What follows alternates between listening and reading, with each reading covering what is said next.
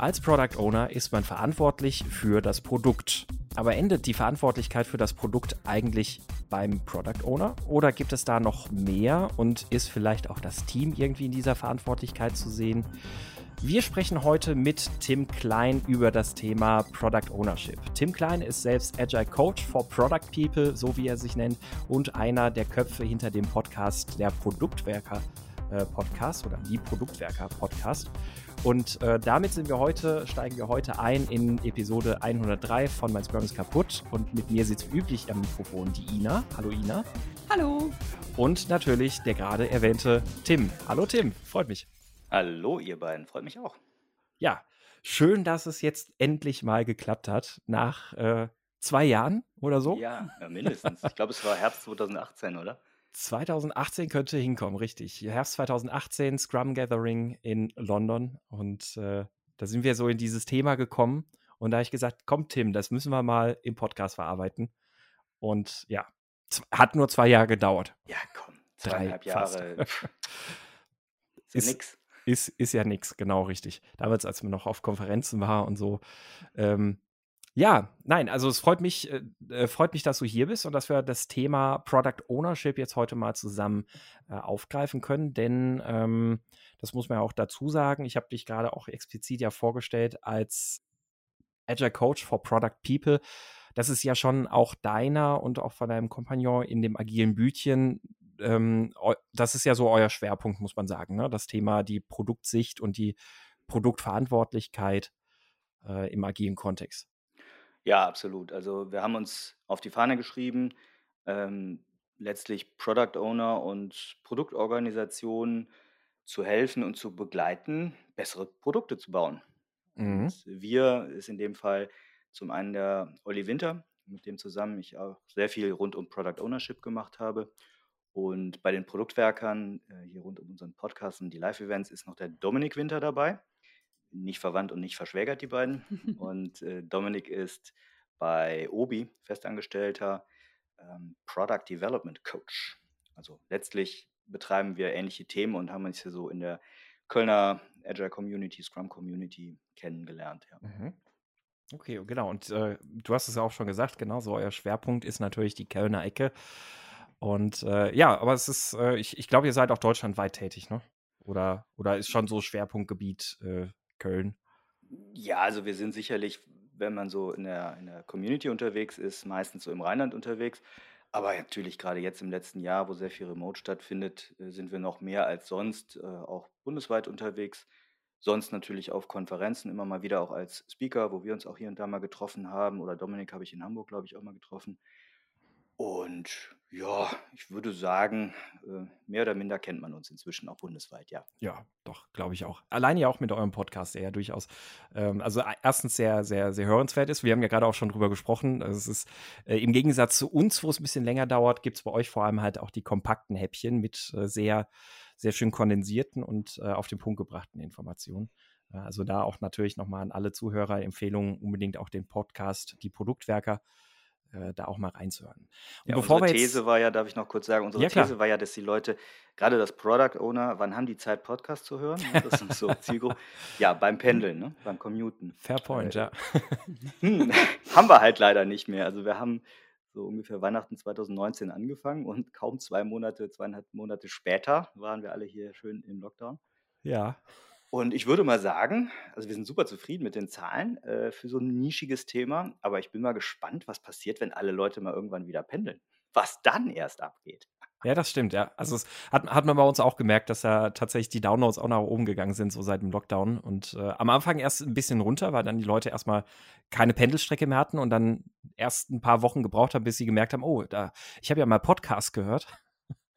Ähm, und äh, dann, dann ist es tatsächlich aber auch in Summe danach mehr geworden. Und äh, ja, also aber insofern ich immer noch immer tatsächlich noch von vielen, dass sie sagen, ich komme gar nicht mehr zu, dazu, mhm. Äh, so viel zu hören, weil ich gar nicht mehr äh, irgendwie in, in, der Bahn sitze oder im Auto sitze. Ja. Richtig, ja. Naja. Ja, aber bevor wir jetzt gleich noch richtig ins Thema einsteigen, eine kurze Erwähnung müssen wir natürlich auch an der Stelle noch raushauen. Und zwar äh, geht, geht nochmal wieder von uns auch der Dank an die Scoop Software GmbH, die uns auf Steady mit einem Firmenpaket unterstützt. Vielen herzlichen Dank dafür. Und äh, ja, und damit würde ich sagen, machen wir doch dann direkt den Einstieg in das eigentliche Thema Product Ownership. Also der Begriff Product Ownership ist ja ein Begriff, der sich so im Scrum Guide gar nicht findet. Äh, dort ist erstmal der Product Owner definiert und in seiner ähm, Verantwortung für den Erfolg des Produktes und äh, beziehungsweise für die Wertsteigerung des Produktes, also nicht mal unbedingt ja für den Erfolg, aber für die Wertsteigerung des Produktes. Und ähm, ich sage jetzt einfach mal, ähm, du hast, du beziehungsweise ihr habt die Hypothese aufgestellt, äh, da sind mehr Leute fürs Produkt verantwortlich als nur der Product Owner. Genau.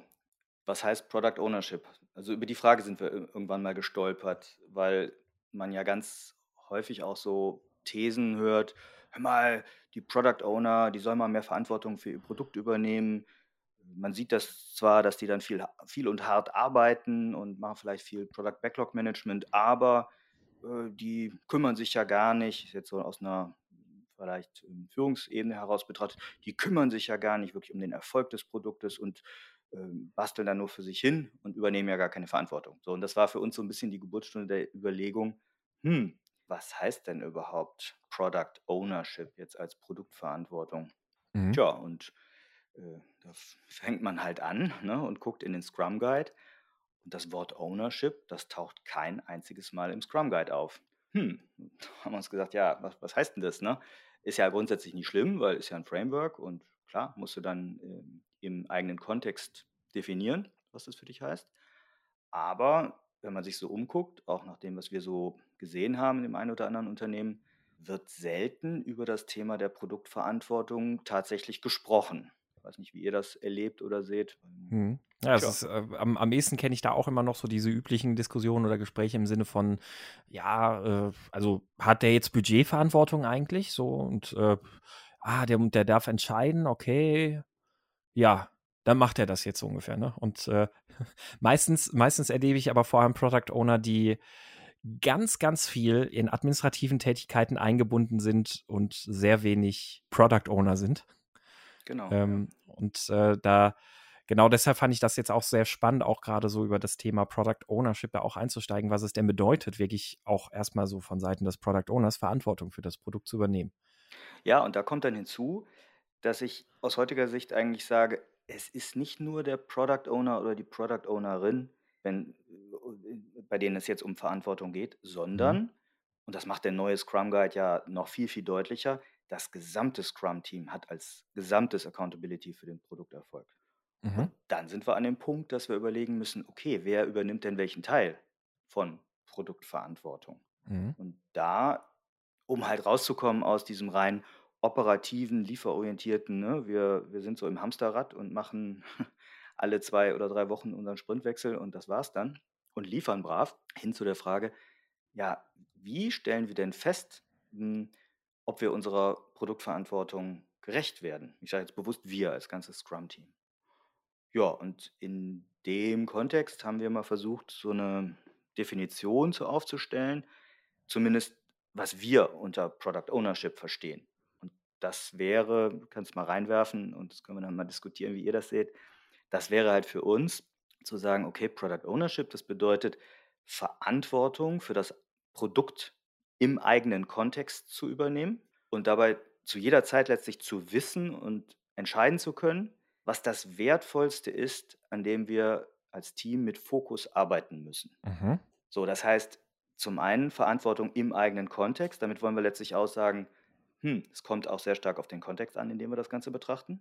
Also es gibt nicht die Produktverantwortung, sondern letztlich ist es sehr stark abhängig, zum Beispiel, ob ich im regulierten Umfeld bin, bin ich im B2B, B2C, äh, Startup, whatever. Und dann aber der zweite Teil der Definition, letztlich, was habe ich gesagt, um ihn zu jeder Zeit zu wissen und zu entscheiden, was das Wertvollste ist, an dem wir mit Fokus arbeiten. Das heißt, erstens das Wissen, wir müssen diese Transparenz haben und auch die Entscheidungskraft und äh, Entscheidungswilligkeit, würde ich fast sagen, mhm. das zu entscheiden, wo wir unseren Fokus drauf legen und eben auch nicht nur einfach von, von außen sozusagen als Team uns fremdsteuern zu lassen und wie so die Flipperkugel hin und her zu pingen.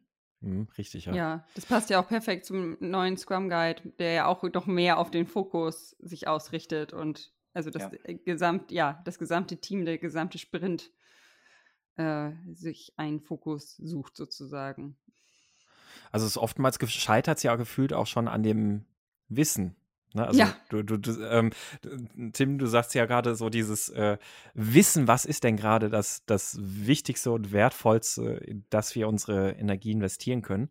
Ähm, vielleicht weiß der Product Owner das irgendwie so gerade noch, aber ganz oft weiß das Team das schon, schon gar nicht mehr. Ne? Und auch oft ähm. der Product Owner nicht. Also würde ich so. Ja. Ja, ich denke, das ist halt der, der Punkt, wenn, wenn wir dann anfangen, über Product Discovery auch so zu reden, was letztlich in Scrum gar nicht irgendwie manifestiert ist. Mhm. Aber was ich, also was ich persönlich so in den letzten Jahren eigentlich als fast das spannendste Thema finde, da mehr Fokus drauf zu legen, outcome-orientierte und wertorientierte Entscheidungen letztlich zu treffen. Und das fängt an, bevor wir ins Liefern und Bauen gehen. Mhm. Ja, also ja. ich finde das, find, find das äh, schon, schon sehr spannend, auch den, den Ansatz, wie gesagt, vor allem da das Team mit einzubeziehen. Ähm, wie ihr gerade ja beide auch schon gesagt habt, also der Scrum Guide, jetzt die neueste Ausgabe, macht das ja auch schon deutlicher. Ähm, aber ich finde das, ich finde das vor allem halt eben deshalb schön, weil es ja auch das Team gleichzeitig ähm, davor schützt, einfach nur im Softwareumfeld einfach nur die Code Monkeys zu sein, beispielsweise. Also es ist, und gleichzeitig kann ja auch ein Team nur dann, also das, das Entwicklungsteam ja auch nur dann sich sinnvoll ins Produkt einbringen, wenn sie den Kontext dieses Produktes wirklich verstehen und auch nur dann, wenn sie das wissen, was ist denn das Wertvollste, was sie ja mit unserem Produkt äh, verfolgen oder was auf unser Produkt einzahlt, auch nur dann sind sie auch in der Lage, ähm, innerhalb ihrer Umsetzungskompetenz die richtigen Entscheidungen zu treffen. Ja, und das ist jetzt spannend, ne? Umsetzungskompetenz. Ich, bei mir springt dann sofort dieser Dreiklang aus äh, können, wollen und dürfen in den Kopf. Mhm. Weil das eine ist, dass die Transparenz zu haben, um entscheiden zu können. Mhm. So die motivatorische Frage des entscheiden Wollens als ganzes Team ist nochmal eine zweite. Aber dann kommen wir zum Dürfen. Mhm. Und ich glaube, oder das ist unsere These, auf den, den wir dann aufbauen, das ist letztlich, dass in der Regel die Product Ownership oder Produktverantwortung, Entscheidungsverantwortung gar nicht ausdrücklich vereinbart wird im Unternehmen oder in dem Kontext. Das heißt, es ist gar nicht transparent, sowohl für den Product Owner manchmal als auch hauptsächlich dann fürs Team, was dürfen wir denn entscheiden? Mhm. Und das ja. führt letztlich zu einer Unsicherheit, also psychological unsafety würde man jetzt vielleicht sagen finde ich gerade einen super spannenden Aspekt, weil ich musste, ich, also ich, ich habe gerade so ein paar äh, Trainings und ähnliches auch zurückgedacht, wo auch teilweise diese Fragen kamen. Ja, darf ich denn dann als Entwickler sagen, dass ich was blöd finde? So, ja, jetzt habe ich, jetzt habe ich da den, den Produktchef und er sagt jetzt, das ist das nächste, was wir umsetzen sollen. Ähm, darf ich denn da sagen, dass ich das, das nicht sinnvoll finde, dass ich was anderes sinnvoller finden würde? Habe ich gesagt, ja, bitte, unbedingt.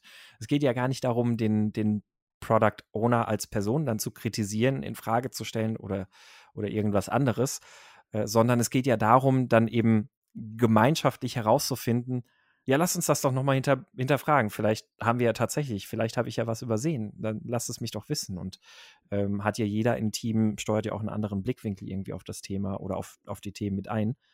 Ähm, und äh, es wird aber, habe ich auch jetzt gerade bei, bei einem Kunden die Erfahrung gemacht, es wird aber natürlich halt auch ganz oft stark, ähm, wenn ich jetzt sage, ich bin andere Meinung oder ich glaube, dass etwas anderes sinnvoll ist, dann hat das natürlich auch gerade insbesondere zu jemandem, der ja eine andere Verantwortlichkeit erstmal hat, in dem Sinne der Pro Product Owner fürs äh, Produkt, dann, dann fühlt sich das ja an, wie ich hinterfrage diese Person in ihrer Tätigkeit.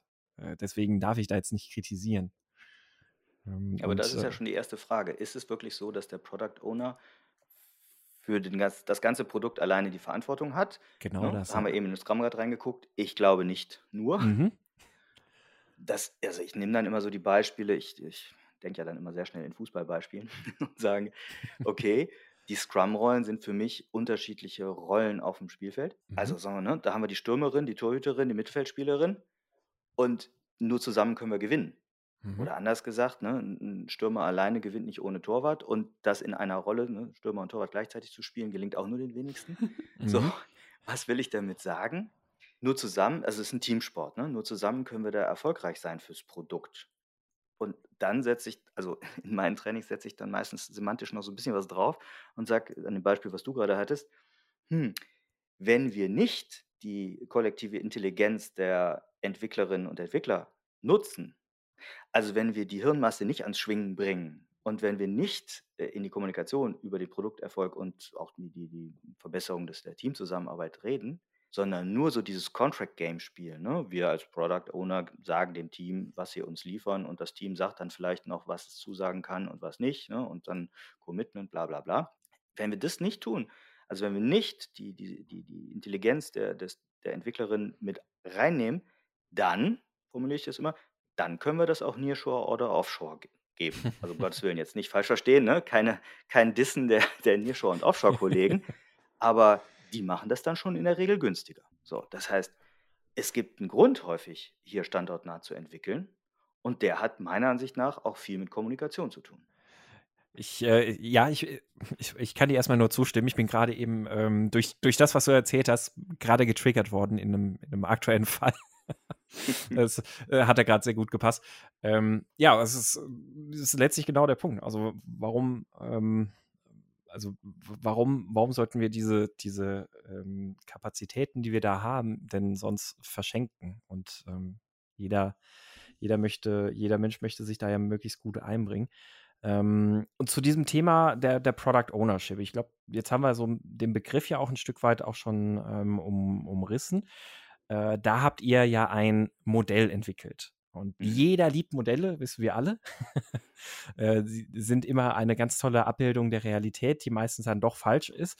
Äh, aber ich glaube, trotzdem sind Modelle halt immer, ähm, sie sind immer eine super Orientierung. Also wir haben, wir haben ja auch schon über Modelle bezüglich Teamentwicklung und sonst was alles gesprochen. Ähm, man darf natürlich nie den Fehler machen, ein Modell einfach als äh, Blaupause zu nehmen, aber das ist ja, glaube ich, auch seltenst die Intention gewesen der Menschen, die dieses Modell entwickelt haben, sondern vor allem sollen Modelle dazu helfen, mal Dinge zu visualisieren, transparent zu machen und ja, eine Orientierung vor allem zu finden. Und eins dieser Modelle, das, das ihr äh, geschaffen habt, oder das Modell, das ihr geschaffen habt hier in dem Kontext Product Ownership, nennt sich POEM, Product Ownership Evolution Model. Mhm. Ähm, und äh, ich sehe da gerade so vor allem auf der, ähm, auf, auf der Achse vor allem beziehungsweise ich sehe seh da zwei Bereiche. Es gibt einen Zielzustand und es gibt den aktuellen Zustand und es gibt ein Level of Product Ownership, der sich so von Strategical über Tactical zu Operational äh, unterteilt in unterschiedliche Ebenen. Jetzt erzähl uns doch mal ein bisschen was zu dem Modell, wie das zu verstehen oder anzuwenden ist ähm, und äh, inwieweit das jetzt hilft. Du hast ja gerade auch schon gesagt, äh, auch erstmal Klarheit zu schaffen, was dürfen wir denn, also wo, was, was, wofür dürfen wir denn Verantwortung übernehmen als mhm. Team? Ja, wenn ich darf, hole ich mal ein bisschen auf, aus, um das nochmal einzuordnen. Und wir haben Zeit. Ina, erinnere uns bitte nachher daran, dass er das gesagt hat. Alles gut, alles gut. also, was habe ich davor gesagt? Ähm, über Produktverantwortung wird zu wenig gesprochen, war so unsere Grundthese. Und letztlich ist die Zusammenarbeit und die Verantwortung und Entscheidungsverantwortung zwischen den verschiedenen Rollen oftmals nicht gut genug geklärt und nicht explizit gemacht. Das ist unsere Wahrnehmung gewesen. Das ist so ein bisschen die Basis, mit der wir dann nachher dieses Product Ownership Evolution Model, kurz POEM, ähm, ent entwickelt haben. Weil, kleine Geschichte noch, der Olli zum Beispiel war in einer Situation als Director Product und hatte eine gewisse Erwartungshaltung an, äh, in Anführungsstrichen, seine Product Owner und die haben die nicht erfüllt. Und das hat irgendwie zu Konflikten geführt und irgendwie haben die, ne, sind die nur so auf dieser operativen Ebene rumgeturnt und er hatte aber selber eigentlich die Erwartung, dass sie viel strategischer arbeiten von seinem Verständnis von Product Owner. Und letztlich, äh, quasi Jahre später erst, ähm, hat er begriffen, verdammt, wir haben nie richtig darüber gesprochen. Also er hat dann auch die Leute, die er, er war da nicht mehr in dem Unternehmen, hat die Leute später nochmal getroffen, hat das reflektiert und die haben gesagt, ja, wir, uns war ja gar nicht klar, dass du erwartet hättest von uns mehr Entscheidungsverantwortung zu übernehmen. So. Und aus der Denke heraus haben wir halt gesagt, okay, wir müssen was schaffen, was zur Kommunikation anregt. Und als du das gerade so erzählt hast mit Modell etc., ist mir wieder aufgefallen, ich bin die ganze Zeit immer noch total hm, unsicher, ob Modell das richtige Stichwort, das die richtige Beschreibung von dem ist. Also mhm. manchmal sage ich auch, es ist ein Template, manchmal sage ich ein Tool, dann denke ich, ja, nee, ein Tool ist es auch nicht. Ne? Es ist ein, eine Vorlage, es ist ein, es ist ein Anlass zum Gespräch. So ein Ding. Genau. Ja, genau. Ein, ein Blatt, Anlass zum Gespräch, finde ich gut, ja. Es ist ein Blatt Papier, da kann man sich mal drauf rumdenken mit dem Stift und dann reden wir mal drüber. Ne? So, reden hilft immer. So, und darum geht es. Das ist letztlich, äh, also POEM, ich glaube, das war ein geschickter Schachzug, dass wir dieses Akronym gewählt haben. Ähm, POEM ist ein, ein Blatt Papier, so kann man sich das vorstellen. Ich versuche es mal auf der Tonspur zu beschreiben. Ansonsten verlinken wir auch diese, also productownership.de und da kann man es sich runterladen. Ist äh, free to use, bitte. Ne? Was haben wir geschaffen? Wir haben uns erst überlegt, okay, es gibt verschiedene Level von Product Ownership. Von operativ über taktisch bis hin zu strategisch. Hm, was kann das sein? Operativ, ganz banal kann das sein, hm, User Stories erstellen oder noch operativer Task Breakdown machen. Das hat ja auch was mit Produktverantwortung irgendwo zu tun. Und noch operativer vielleicht sogar ähm, Code schreiben, wenn ich jetzt im IT-Kontext denke. So, wenn ich von den User Stories aber mehr Richtung Taktik gehe, dann ist das vielleicht hm, ähm, Sprintziel craften oder ähm, Product Backlog ordnen oder Roadmap-Entscheidungen. Jetzt werde ich langsam immer strategischer. Oberhalb der Roadmap ist es dann vielleicht ähm, sowas wie ähm, Budgetverwendungsentscheidungen. Also nicht Budgetvergabe, sondern die Entscheidung darüber, welches für was ich das Budget einsetze. Ne? Brauche ich jetzt eher mhm. noch eine Entwicklerin oder brauche ich jetzt eher ein UseLab für 15.000 Euro? Und auf der ganz strategischsten Ebene haben wir gesagt, okay, das, das könnte so das Level sein, Entscheidung über die Produktvision. Das heißt, wenn man sich das wie so ein Zwiebelmodell erstmal vorstellt, von ganz operativ bis hochstrategisch, so diese ganze Spannweite von ne, Vision bis runter zum eigentlichen Coden, das sind alles Entscheidungen, die getroffen werden, die sich aufs Produkt auswirken. So, und diese, ähm, in dem Fall sind es acht Level, haben wir, muss man sich vorstellen, horizontal auf eine Achse gelegt, auf so ein Kontinuum. Wir haben da bewusst auch an beiden Seiten einen Pfeil dran gemalert weil wir gesagt haben, es, es, wir wollen damit gar nicht ausdrücken, dass es mehr nach links, mehr, also mehr Richtung strategisch sei irgendwie besser, sondern wir wollen damit nur ausdrücken, es gibt unterschiedliche Level von Product Ownership. Und dann haben wir, du hast es eben schon angedeutet, darüber zwei Bereiche geschaffen, einmal den Ist-Zustand und einmal den Soll-Zustand, um damit in eine Selbstreflexion, so ein Self-Assessment gehen zu können. Mhm. Warum? Weil wir häufig auch so gehört haben, dass Product Owner gesagt haben, ja, ich hänge hier zwar total im Product Backlog Management und schreibe die ganze Zeit User Stories, aber eigentlich, eigentlich würde ich ja gerne viel strategischer arbeiten. Eigentlich würde ich ja auch gerne über die Product Roadmap entscheiden. Aber ich darf ja nicht. So, und dann gab es eben auch so Situationen, dass Product Leader, zum Beispiel so ein Head of Product, Director Product, gesagt haben, wieso darfst du denn nicht? Ne? Natürlich darfst du, du sollst sogar.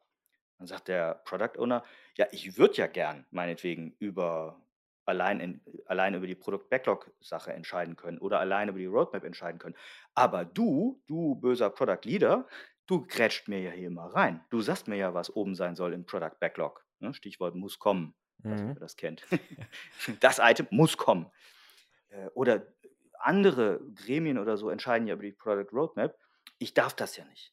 So, und dann haben wir im Umkehrschluss wiederum Product Leader gehört, die gesagt haben, ja, ich mache das ja nur, ich grätsch da ja nur deshalb rein, weil du Product Owner es ja nicht tust. Also offensichtlich war in diesem Kontext äh, ein Vakuum da, ein Entscheidungsvakuum, wo die eine vom anderen nichts wusste, was man eigentlich darf und was man soll, so ungefähr. Jetzt in Bezug auf Entscheidungsverantwortung. Mhm. So, ich weiß nicht, ob ich das gut rüberbringen kann auf der Tonspur, ja. Aber äh, aus, davon ausgehen, haben wir also dieses Poem, dieses Template, dieses Blatt Papier, was wir eben hatten, und sagen, okay, liebe Leute, wir teilen das jetzt mal aus. Man kann das zum Beispiel auf einer Teamebene machen oder eben auch mit äh, ne, verschiedene Product Owner, mit Product Leader. Aber bleiben wir mal auf einer Teamebene und würden sagen, okay, ähm, Scrum Master nutzen das zum Beispiel auch viel und sagen, okay, wir teilen das jetzt mal aus in Form einer, vielleicht im Rahmen einer Retrospektive. Und jeder malt mal seine wahrgenommene Ist-Situation rein. Also, wer übernimmt Verantwortung für Code schreiben? Ja, das macht vielleicht das Entwicklungsteam. Okay. Wer übernimmt Verantwortung für Task Breakdown, macht auch das Entwicklungsteam. Klammer auf, kleiner Exkurs, es gibt ja durchaus Fälle, wo selbst Product Owner mit codieren oder ganze Codebestandteile in User Stories reinpacken. Ja, Deshalb haben wir diesen hm? Punkt. So. Ähm, wer schreibt denn bei uns oder formuliert denn bei uns die User Stories? Ja, das macht nur der Product Owner. Okay, das heißt, äh, wir versuchen dann auch grafisch abzubilden auf dieser Ist-Situation, was sind so die Entscheidungssphären, nenne ich es jetzt mal, Entscheidungsbereiche vom Entwicklungsteam oder von den Developern, wie man jetzt sagt, vom Product Owner und wenn man das jetzt von links, von der strategischen Seite aus sich vorstellt, bis von, also bis wohin grätschen denn andere rein? Wir nennen das dann gerne als Synonym Business Owner, so als, ne, denkt an Head of Product oder ein CEO mhm. oder sonst was, wo dann so reingegrätscht wird mit das muss kommen oder nee, die Product äh, Roadmap kommt aus der Strategie oder oder oder. Das heißt, wir haben in der Ist-Situation eingezeichnet, welche Entscheidungen übernimmt der Product Owner, welche Entscheidungen sind delegiert an die Entwickler, welche Entscheidungen sind eigentlich außerhalb des Scrum-Teams von meist höher hierarchischen äh, Leuten abgedeckt.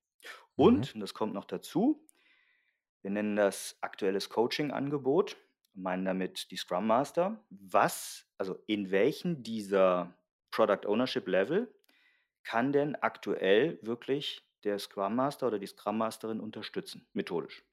Das ist ja nämlich die zweite Frage. Wird ein Product Owner denn wirklich im Hinblick auf zum Beispiel Roadmap-Sortierung, äh, äh Entschuldigung, nicht, Backlog-Sortierung, Roadmap-Anordnung, ähm, Budgetverwendung, wird er wirklich unterstützt? Kann er mhm. unterstützt mhm. werden vom Scrum Master?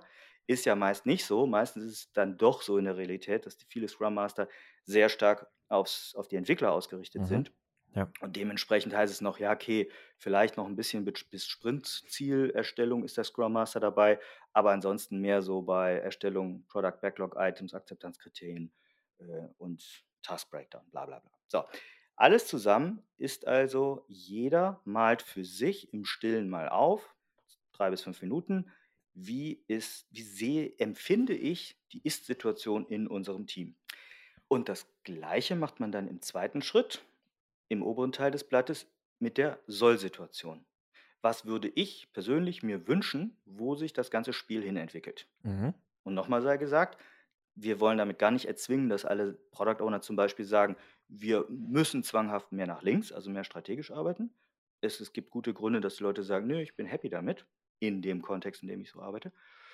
Aber, und das ist jetzt ein ganz wichtiger Punkt, damit, das ist unsere These letztlich, damit der Product Owner sich mehr um strategische Dinge kümmern kann und Entscheidungsverantwortung dort übernehmen kann, muss für uns sogar zuerst das Entwicklungsteam sich bewegen. Sprich, muss erst das Entwicklungsteam mehr Verantwortung übernehmen. Mhm.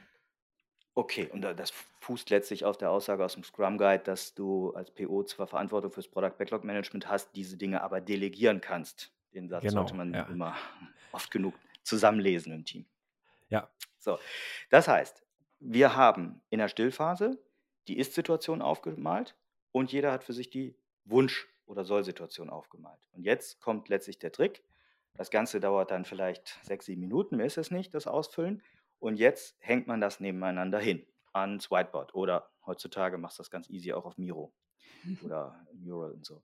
Das heißt, du legst die Dinge einfach nebeneinander oder hängst diese Blätter nebeneinander und lässt reihum in der, im Team einfach mal jede und jeden vorstellen, was seine individuelle Sicht auf das ist und sein Wunsch an das Soll ist. Mhm. Und das ist ein ganz magischer Moment, haben wir festgestellt.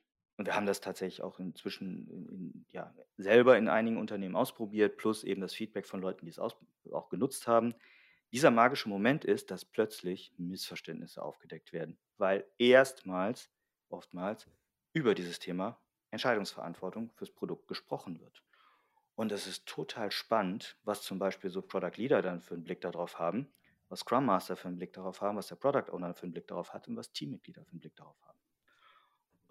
Das ist eigentlich die ganze Kunst oder die ganze Magie von diesem Poem, Diskussionsstarter zu sein. Mhm. Der Anlass zur Kommunikation über das Thema. Das glaube ich. So, jetzt habe ich lange, Stichwort Kommunikation, habe ich sehr lange versucht, das ganze Modell zu erklären. Welche Fragen habt ihr denn aber ich, äh, du, du, hast es schön auf den Punkt gebracht. Also ich habe gerade tatsächlich nicht einen, äh, es ist, ich fühle mich gerade sehr an ähm, Delegation Poker erinnert.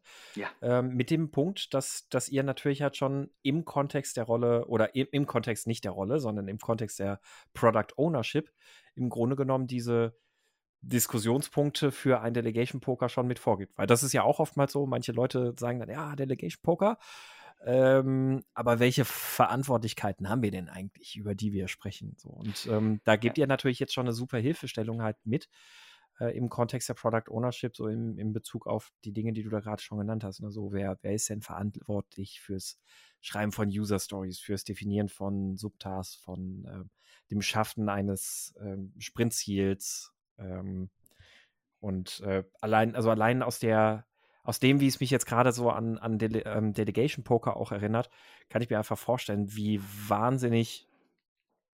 Du hast gerade gesagt, dieser magische Moment, wie magisch dieser magische mhm. Moment ist. Also es ist total spannend, dass du direkt auf Delegation Poker kommst, weil ähm, genau das hatten wir dann auch in der Diskussion. Und in der allerersten Fassung von POEM haben wir dann sogar Delegation Poker mit eingebaut.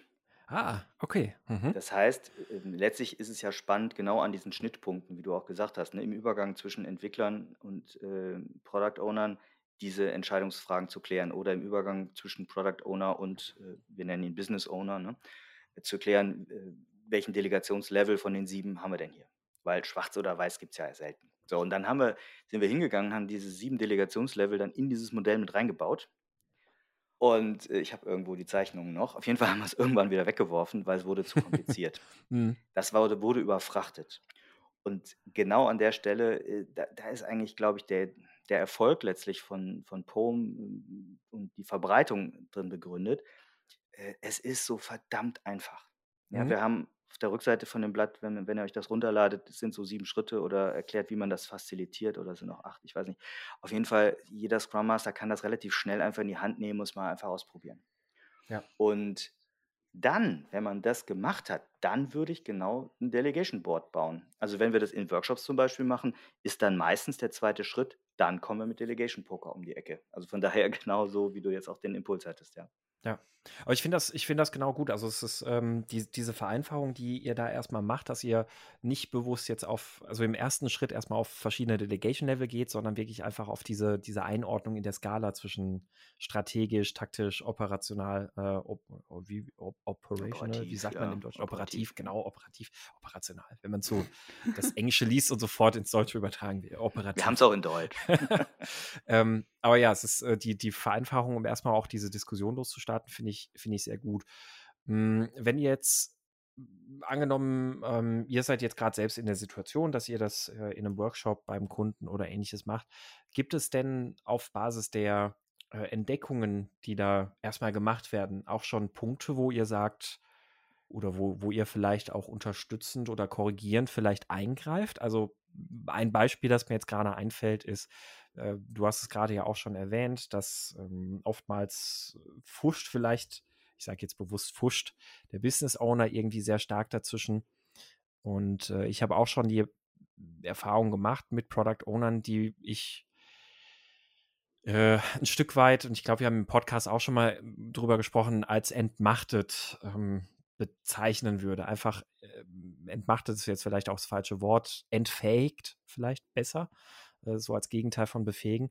Ähm, sprich Product Owner, die, die letztlich ihre Verantwortung oder ihre Rolle, Verantwortung fürs Produkt zu übernehmen, gar nicht so richtig gerecht werden können, weil sie in Bezug auf Prioritäten und Inhalte letztlich komplett fremdbestimmt sind und eigentlich sind sie dann nur die Hansel, die ähm, die User Stories sozusagen ausarbeiten und im Backlog pflegen, so wie es ihnen vorgegeben wird.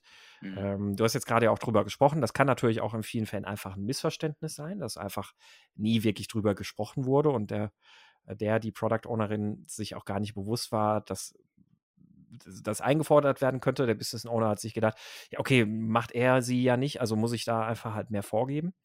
Ähm, aber auch mal angenommen, dass das jetzt vielleicht kein Missverständnis ist. Ist das, ist das so ein Punkt, wo ihr dann auch in so einem Workshop schon sagen würdet, hm, da sollten wir das, das, das sollten wir schon ein Ziel haben, uns in die Richtung zu entwickeln? Oder sagt ihr da eher, nö, das ist schon fein, letztlich müsst ihr euch halt einig werden? Also ich würde da keine Vorgaben machen, mhm. sondern äh, respektieren, dass jedes System, jeder Kontext anders ist. Mhm.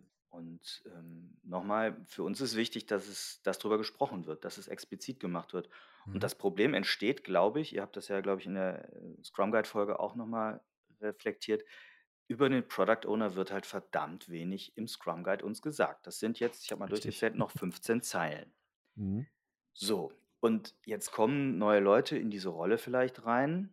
Viele Organisationen missverstehen die Rolle sehr schnell. Also ich glaube, dass es rund um die Product Owner Rolle ganz, ganz viele Missverständnisse gibt. Ja. Gar nicht böswillig, sondern steht P drauf. Also denken wir an Projektmanager oder so.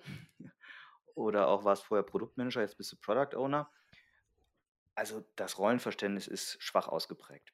Mhm. Jetzt stehen da im Scrum Guide nur die zwei Sachen drin, von wegen verantwortlich für den Wert des Produktes äh, oder zu maximieren, dass die Entwicklung des Teams entsteht und das Product Backlog Management Ad 1, dass man delegieren kann. Also nochmal, mhm. den Satz mhm. sehen ja die, übersehen ja die meisten Teams oder die meisten Product Owner. Ihr dürft Sachen delegieren und ich fordere sogar auf, ihr müsst meiner Ansicht nach sogar Sachen mhm. delegieren als PO, weil ihr sonst vor die Hunde geht. Also ich war selber lange genug in der Rolle, ich habe dann 7 mal 24 Stunden Job draus gemacht. Das war blöd. Also, da geht man dran kaputt. Oder das Produkt geht dran kaputt, was auch immer. Aber es ist nicht gesund, wenn ihr euch nicht helfen lasst. Und jetzt kommen wir zum nächsten Punkt. Hm, warum, oder das können wir ja gerne mal diskutieren, was glaubt, was denn eure These, warum Product Owner vor allem so viel hm, am Product Backlog arbeiten, mit User Stories arbeiten und sehr nah am Team sind?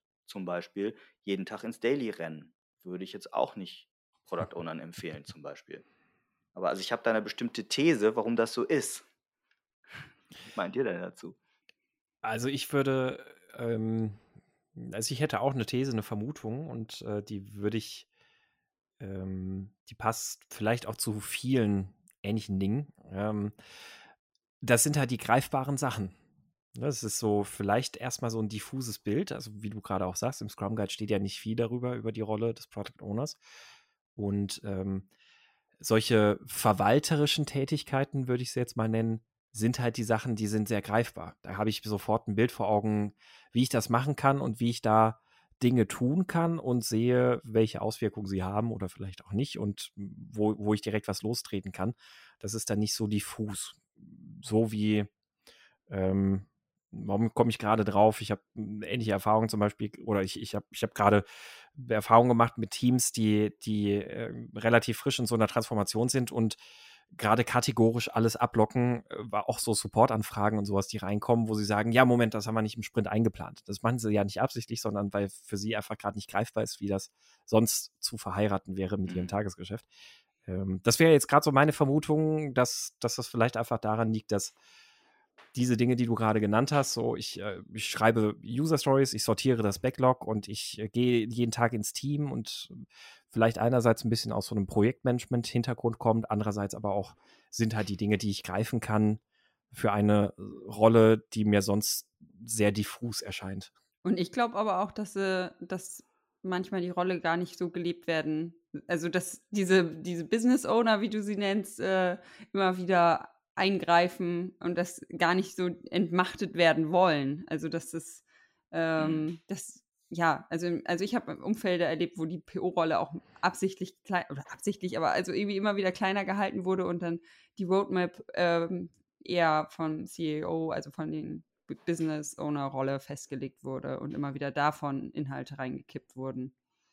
Ähm, Jetzt bin ich sehr gespannt auf Tims These. Ja, ich auch. Also zum einen, zum, zum einen, also ist jetzt nicht die These, aber ich glaube, dass, was Ina sagt, ist, ist auch nochmal dahin begründet, dass wir diesen Business Ownern oder grundsätzlich Stakeholdern viel zu wenig Scrum und die Idee des Product Owners erklären. Ja. Also ich ja. glaube, da entstehen schon ganz genau. viele Missverständnisse und ich sage das deshalb, weil ich das alles selber falsch gemacht habe damals. Ja. Dito, ja. ähm, das heißt, von außen müssen die Menschen vielleicht sogar denken, dass wir Projektmanager sind mhm. und äh, als PO. Und ne, deshalb Stichwort Erwartungsmanagement. Aber meine These ist nochmal eine andere, eine sehr menschliche. Und zwar kommt die über die Beziehungsebene. Und äh, auch, auch aus Eigenerfahrung. Ich sage immer, ähm, als Product Owner mit dem Team zu arbeiten, heißt ja mit Menschen zu arbeiten. Und das bedeutet, für mich war es auch immer so, ich möchte ja gemocht werden von denen. Und ich möchte ja zusammen mit denen arbeiten. Und ich arbeite ja tagtäglich mit denen. Und natürlich ist es mir dementsprechend total wichtig, die nicht zu enttäuschen. Also sprich, gute User Story oder User Stories gut formuliert zu haben, Akzeptanzkriterien gut formuliert zu haben, das Backlog ordentlich gepflegt zu haben, wenn ich ins Refinement oder spätestens ins Planning komme und, und, und. Das heißt, es gibt tausend Dinge zu tun während des Sprints und rund um den Sprintwechsel, die mich echt stressen. Und dann habe ich noch diese ganze Stakeholder-Klamotte am Hals, da muss ich ja auch noch auch Menschen sozusagen zufriedenstellen. Mhm. Und meine These daraus abgeleitet ist, es zieht mich als PO sehr stark in die sehr stark operativen Themen, also sprich zum Team hin, weil da Menschen sind. Auf der anderen Seite, jetzt hier in diesem Po-Modell gedacht nach links, in Richtung der strategischen Ebene, das ist für mich auch das Synonym für Markt, den Wettbewerb und die Nutzer. Mhm. Das heißt, ähm, wie viel Wettbewerbsbeobachtung mache ich denn als PO? Wie viel äh, Marktbeobachtung mache ich? Wie viel User-Feedback hole ich mir regelmäßig ein? Das ist nach meiner Beobachtung der erste Bereich, den du als PO vernachlässigst, wenn die Zeit knapp wird. Und jetzt meine mhm. These, warum ist das so? Weil da keine konkreten Menschen sind, die schreien, hey Tim, ich bin der User und bevor ich jetzt abwandere zum Wettbewerb, möchte ich dir nochmal Feedback geben. Oder hey Tim, das wäre eigentlich der, mal ganz nett. Ich bin der Wettbewerb, ich ziehe jetzt hier mal krass vorbei mit ganz vielen geilen Features, ne? Und und und. Da ist also keiner, der sich beschwert, keiner, der dir auf den Füßen steht, keiner, der dich nicht mehr liebt und mag. Um es ein bisschen pathetisch zu sagen. und daraus folgt für mich, die These, du musst dich als Product Owner aktiv zwingen, sprich regelmäßig zum Beispiel Blocker in Terminkalender legen, dich um sowas wie User-Feedback, Markt- und Wettbewerbsbeobachtung zu kümmern und dafür wirklich aktiv, Achtung, das Team vernachlässigen, was mir auf einer Beziehungsebene total schwer fällt. Also vernachlässigen heißt ne, aktiv für Delegation sorgen im besten Fall. Mhm. Aber wirklich, ich würde da ganz hart dafür plädieren, geh lieber mit beschissenen User Stories ins Rennen und formulier die gemeinsam im Team im Refinement-Prozess aus, als jetzt hier der, ne, der, der, der Literaturnobelpreis für die bestgeschriebensten Stories zu kriegen. Bullshit. Mhm. Ja? Stories oder Backlog-Management alleine bringt halt nichts, wenn du äh, Markt- und Strategie und Produktstrategie vernachlässigst. Mhm. So, frisch Emotion.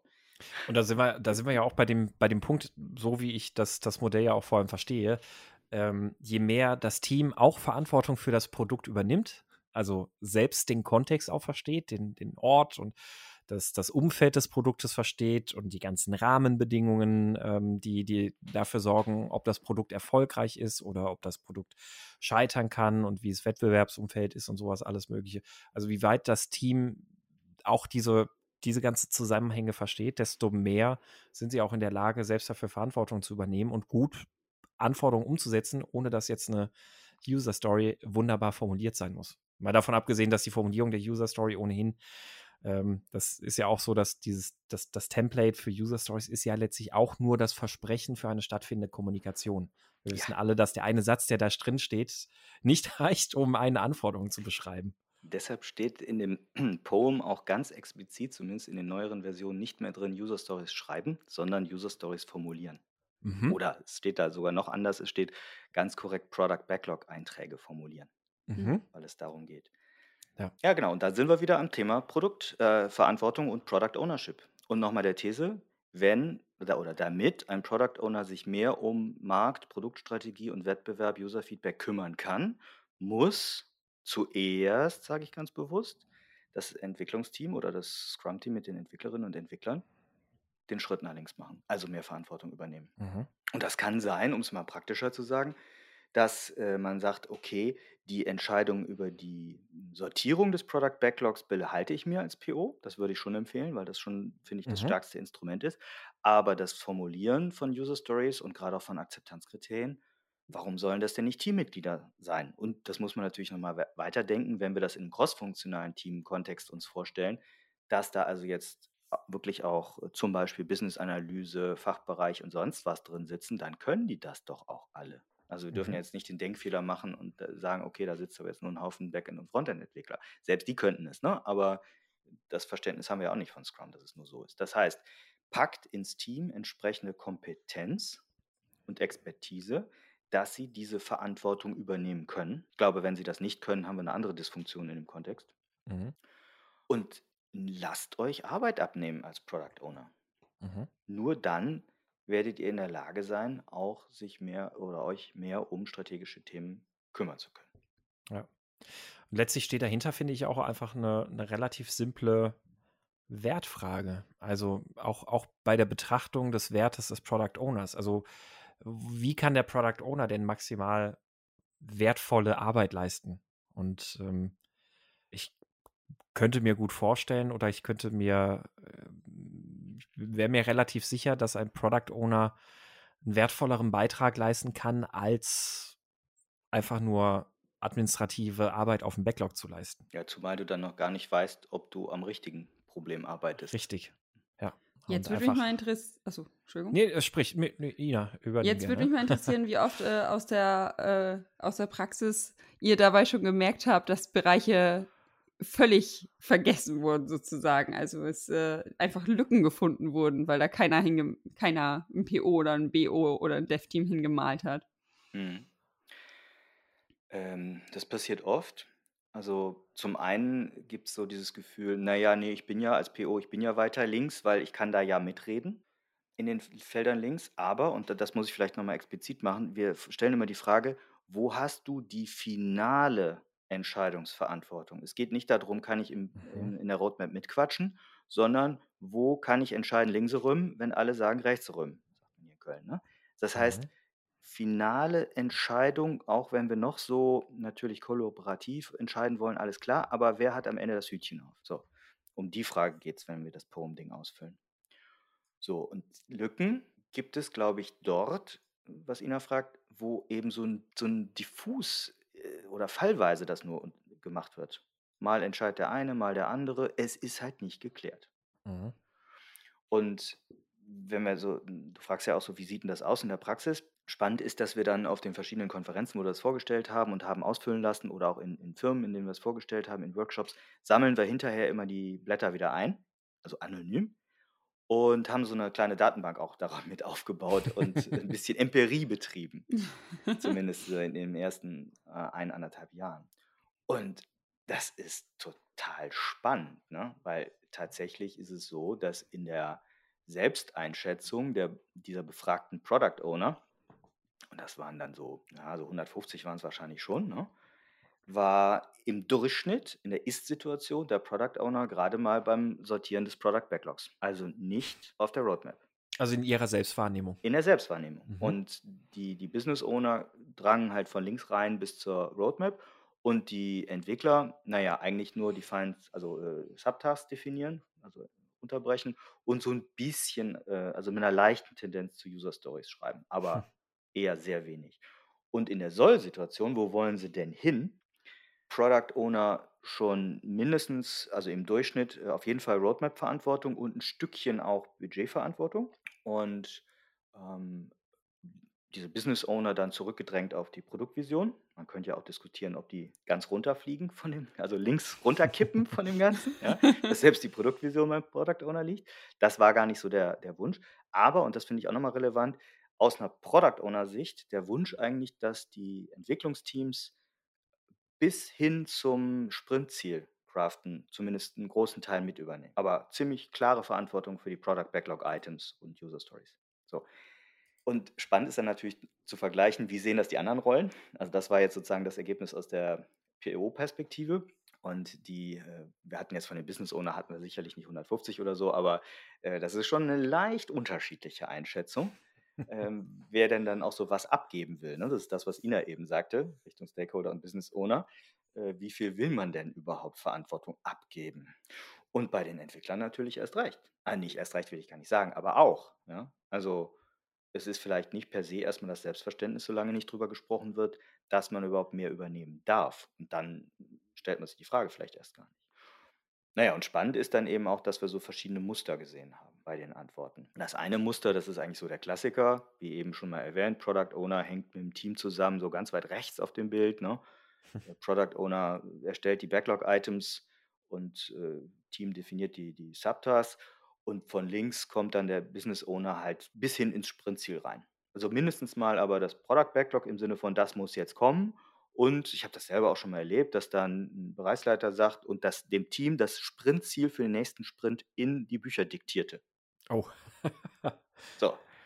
Also das ist ein Muster, das man heute häufig sieht. Und da stellen wir dann die Reflexionsfrage, wenn ihr das hier so seht, wer ist denn hier der tatsächliche Product Owner? Ist es der, wo Product Owner draufsteht, oder ist es eher der, ich sage jetzt mal, Business Owner, mhm. der eigentlich die wahre Product Owner-Rolle hier übernimmt, indem er oder sie zum Beispiel ne, über das Product Backlog bestimmt. Mhm. Kann auch ein harter Workshop für den PO werden, wa? ja, das natürlich, das ist auch manchmal schmerzhaft, ne? Also so diese Selbsterkenntnis, ups, ja, ich bin es ja gar nicht. Mhm. Ist jetzt auch nicht so ohne. Die zweite Variante ist dann, die man häufig sieht, auch so ein Muster. Ähm, da gibt es dann einen richtigen PO und dazwischen wird dann aber noch so ein Proxy-PO vorm Team aufgebaut. also sei es manchmal ein Business Analyst oder heißt auch Proxy-PO oder wie auch immer, ne? Product Owner Consultant, wie, sieht man ja alle Namen. Und dann hast du jetzt vielleicht einen Product Owner, der wirklich über die Roadmap entscheidet und die Sortierung des Backlogs und dann eben nochmal so vor dem Team halt so ein Proxy. Und da wäre unsere Reflexionsfrage immer, warum integriert ihr denn bitte nicht diesen Proxy Product Owner in dieses crossfunktionale Team, mhm. wenn das zum Beispiel so ein Business äh, Analyst ist? Und das dritte Muster vielleicht noch, weil das spannend ist, dass so die Antwort kommt, äh, Tim, Olli, äh, ihr habt gesagt, wir sollen hier nur drei, nur drei Rollen eintragen. Wenn ich aber selber das mal hier eintrage, habe ich fünf, sechs, sieben Rollen. Also, der CEO gibt vielleicht die Produktvision vor, der äh, Business Owner entscheidet über die Roadmap, der Product Owner, in, äh, das Product Backlog, der Proxy Product Owner schreibt die User Stories und hinten hängt noch ein Team hinten dran. Ne? Wahlweise dann noch Projektmanager mit mhm. drin und, und, und. Also eine völlige Flut von Rollen allein auf dieser kleinen Leveln von Product Ownership, auf diesem kleinen Kontinuum. Und da ist unsere Spiegelungsfrage dann, äh, äh, leiden hier nicht vielleicht Flusseffizienz und äh, das Verständnis von Anforderungen, wenn wir so ein stille Postprinzip äh, durchziehen? Und ist das nicht eine andere Art von Wasserfall am Ende des Tages? Mhm. Ja, auf jeden Fall. Ich habe gerade so ein Projekt vor Augen, die würden wahrscheinlich noch kleine Bereiche reinziehen für jeweiligen Produktbereich, werden dann da noch wieder verschiedene Rollen eingezeichnet. Also ja. Ja, und was noch hinzukommt, das, das darf man hier nicht vergessen, mhm. was halt auch immer sehr offensichtlich ist, ups, die Scrum Master müssen sich entwickeln. Ja. Also im Sinne von, die Scrum Master müssen mehr Kompetenz, ist ja eins unserer Kernthemen auch, wir bilden auch gerne Scrum Master eben deshalb aus, besser die Product Owner unterstützen zu können. Mhm. Ich ja. glaube, dass da ein massiver Bedarf ist, dass Scrum Masterinnen und Scrum Master zu wenig, ich sage es ganz offen, Business Know-how, Domain mhm. Know-how, Product Owner, Methoden Know-how haben, um die POs, methodisch wohlgemerkt, ja, unterstützen zu können, nicht inhaltlich. Mhm. Methodisch, mhm. meinetwegen im Stakeholder Management, methodisch in entsprechenden, ja, angefangen von irgendwelchen Product-Visionsworkshops über Story-Mapping-Workshops, das geht vielleicht inzwischen noch, äh, Sprintziel kre kreieren und, und, und. Weil wen hat denn der oder die PO ansonsten? Mhm, richtig, ja. Das Team hat den Scrum Master, aber der PO, äh, der, genau, der Product Owner, wen hat der denn? Der eine oder andere hat vielleicht dann noch einen Agile Coach rumspringen, was auch immer das heißt.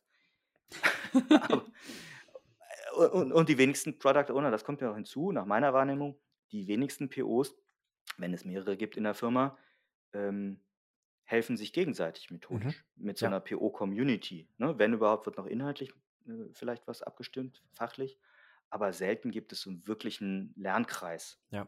Lernkreis klingt nach 1980. Also so eine äh, PO-Community, äh, Circle of, äh, ne? Ihr wisst, was ich meine. Ja. Genau, ja. Community of Practice und sowas. Ja, kann, ich, kann ich voll unterstreichen, ähm, weil das ist genau, genau so ein Punkt. Also Product Owner, wenn die zusammenkommen, dann, dann reden sie meistens auch eher über inhaltliche Themen ähm, und äh, geben sich da irgendwelche, koordinieren sich da vielleicht auch und ähm, haben dann vielleicht eher auch solche Dinge auf dem Schirm wie, äh, ja, wie sehen denn so unsere Roadmaps aus und sowas alles. Ähm, für, für die Scrum Master ist das dann natürlich eher in der, in der Natur der Sache, dass man sich auch methodisch austauscht, ganz viel. Mhm. Ähm, und wenn, wenn man jetzt das einfach diesen, diesen natürlichen Weg oder diese natürliche Prägung vielleicht einfach mal betrachtet, ist genau das die Frage. Also wer, wenn nicht die Scrum Master, sollen diejenigen sein, die den Product Ownern dann da Methodenwissen weitergeben können? Mhm. Also wo, wo soll es bei den Product Ownern ja dann auch dann äh, herkommen? Sicherlich der ein oder andere interessiert sich da dann vielleicht auch nochmal ganz besonders darauf, haben aber natürlich ganz oft einfach auch den Fokus, ja, das Produkt muss ja laufen.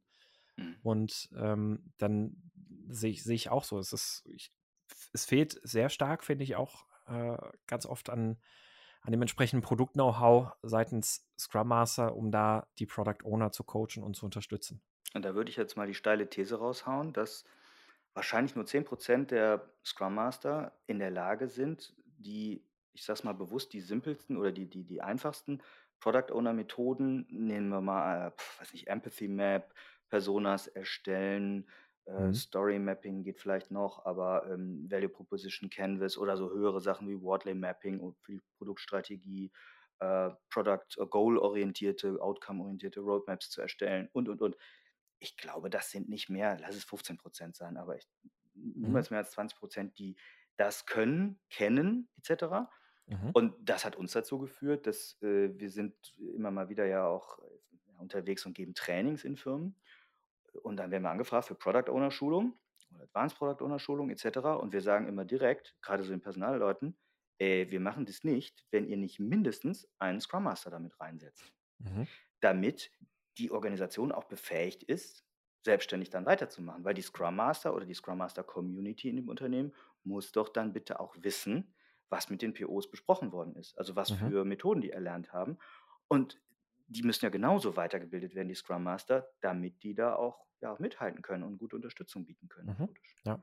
Also des, deshalb auch unbedingt auch ein Grund für die Scrum Master, äh, auch, auch in eurem Podcast mit dem Schwerpunkt einfach reinzuhören. Also finde ich einfach, es ist, ähm, ja, es ist, gehört zum Handwerkszeug auch des Scrum Masters, bei den Produktmethoden auch fit zu sein. Da habe ich eine, und die, die Folge dafür haben wir ganz liebevoll genannt, mein Freund der Scrum Master. Was schön. Ja, also das ähm, finde ich, find ich jetzt schon mal einen sehr, sehr spannenden ähm, Bogen, den wir jetzt mal gespannt haben. Und einen spannenden Bogen, den wir gespannt haben. Ach, Sebastian. Ähm, das ist spannend, wie du das sagst. Spannend, wie ich das sage, ne? Dieser gespannte Bogen. Ja, und ihr habt ähm, neben dem Poem, habt ihr auch noch ein zweites na, ich sage jetzt mal nicht Modell, sondern ein Canvas. Äh, und zwar den, den POC, den Product Ownership Context Canvas. Ähm, da steht darunter Handlungsfelder zur Gestaltung von Product Ownership. Mhm. Ähm, und jetzt würde mich mal noch so interessieren, nachdem wir mal so ein bisschen über das Thema Product Ownership ja auch äh, gesprochen haben und in welche Richtung sich das entwickelt und auch wie da euer Modell aber auch helfen kann, erstmal eine Kommunikationsbasis herzustellen. Ähm, wie in oder mit, mit beschreib doch vielleicht einmal, wie dieses äh, Canvas dann auch dann letztlich dabei helfen kann oder unterstützen kann, ähm, Product Ownership, wie es ja da explizit heißt, zu gestalten. Also sich, darunter verstehe ich, sich Gedanken zu machen, was bedeutet das denn für uns? Mhm. Ja, wir haben uns natürlich als erstes gedacht, jeder, der was auf sich hält, muss ein Canvas haben. Klar. Nein, das war eher ein Lass also uns doch mal ein Canvas machen. Mm. Das, war, das war tatsächlich eher, ähm, dass es ein Canvas geworden ist, war ein Zufall. Und ich fange mal hinten an zu erzählen. Natürlich waren wir dann heiß gelaufen und wollten wieder so ein, äh, ich vor allem, wollte wieder so eine lustige Abkürzung haben, weil Poem so cool war. Und jetzt haben wir halt POC, POC von Product Ownership Context Canvas. Und in der allerersten Version, die wir dann auch vertestet haben mit, mit einer Peer Group, hieß es noch Product Ownership ähm, Reflection Canvas. Und dann war die Abkürzung PORC. Ich fand das total lustig. ich finde es auch cool. Aber, ich find's gut. aber kam nicht so an. Deshalb oh. es POC, das zur das kleine dreckige Geheimnis hier gelüftet, exklusiv bei euch bei Scrum kaputt. Ähm, nee, wie sind wir dahin gekommen? Wir haben Poem immer mal wieder vorgestellt und auf Konferenzen und so auch äh, besprochen und um Feedback gebeten und unter anderem auch gefragt, was denn jetzt vielleicht von den Product Ownern und Coaches ähm, so als sozusagen als nächsten Schritt gebraucht würde. Äh, und eine, unsere These war eigentlich, dass jetzt irgendwas Richtung Skalierung oder so, ne, wie man Product Ownership skalieren könnte, bla bla bla, äh, gebraucht würde.